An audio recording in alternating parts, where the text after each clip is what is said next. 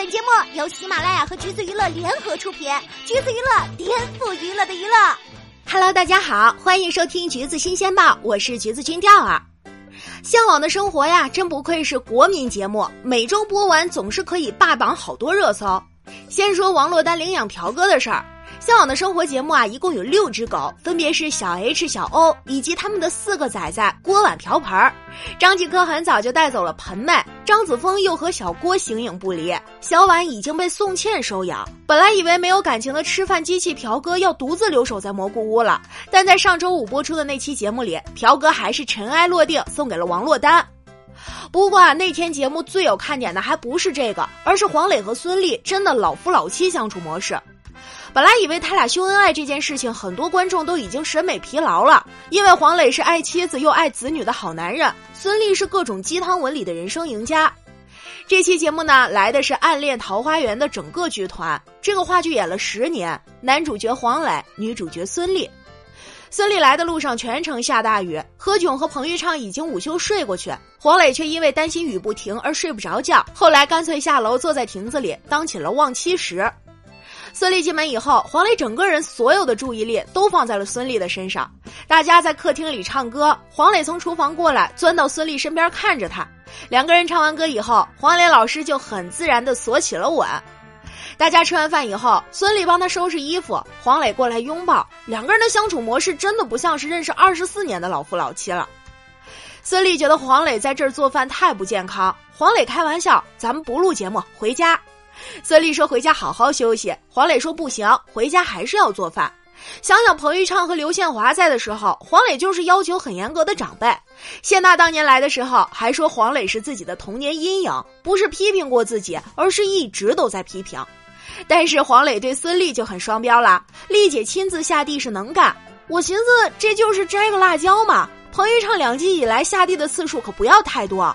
丽姐剁辣椒也是能干，问自己要盐腌菜也是能干。是的，他俩生活里啊还有对对方的昵称，黄磊喊孙俪丽姐，孙俪喊黄磊 daddy。虽然字幕给打成了孩子他爸，果然一整期节目下来，有不少的网友觉得他俩在节目里有点过了，可能是很少见到中年夫妻可以这样腻歪，就很容易让大家联想这是在摄影机前演出来的人设。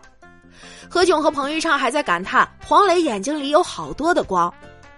其实黄磊前几年说过的一段话就可以解释这个事情。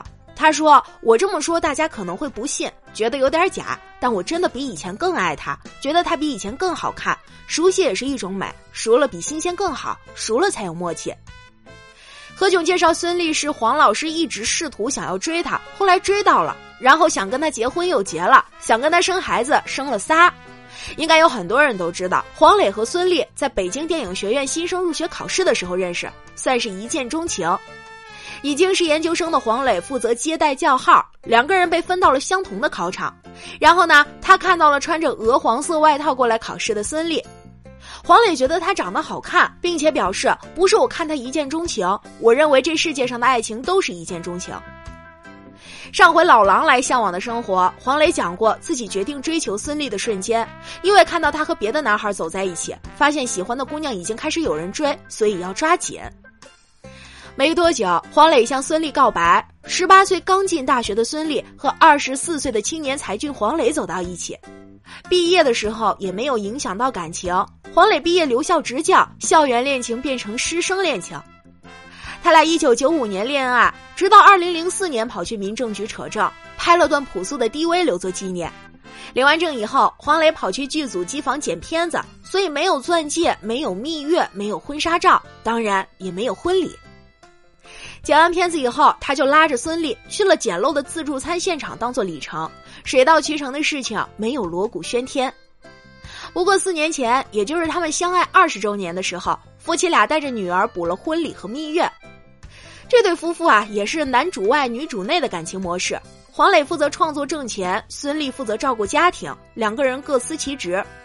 黄磊话多，从下厨火候扯到相处分寸，他可以滔滔不绝的独自撑起一档做菜节目。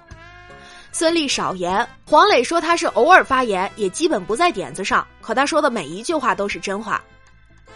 黄磊是个聪明人，他讲看过《极限挑战》都知道他是神算子。而孙俪善良单纯，黄磊讲，有时候我都担心大女儿近期内会成长的比她更成熟周全。孙俪为人懒散，对演艺事业没有什么野心，并且不会做饭，而黄磊呢，却是一个很爱创作、很爱做饭的人。大家也都知道这一点。其实呢，这个算是他的乐趣所在，作为减压方式和炫耀自我的方式。但是碗谁洗呢？当然是孙俪了。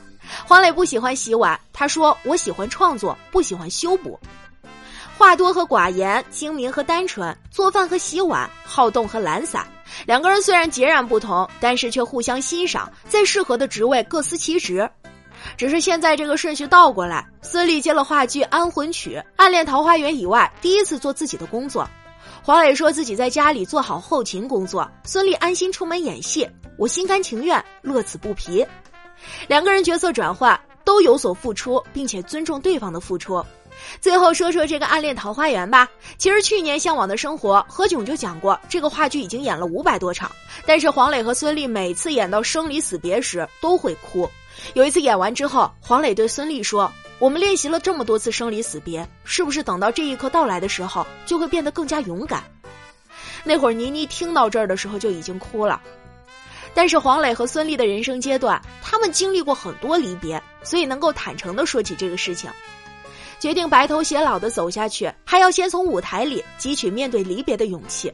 这样的神仙爱情，观众怎么会觉得审美疲劳呢？细水长流的爱情是能把不浓不烈的诗情画意融进不咸不淡的柴米油盐。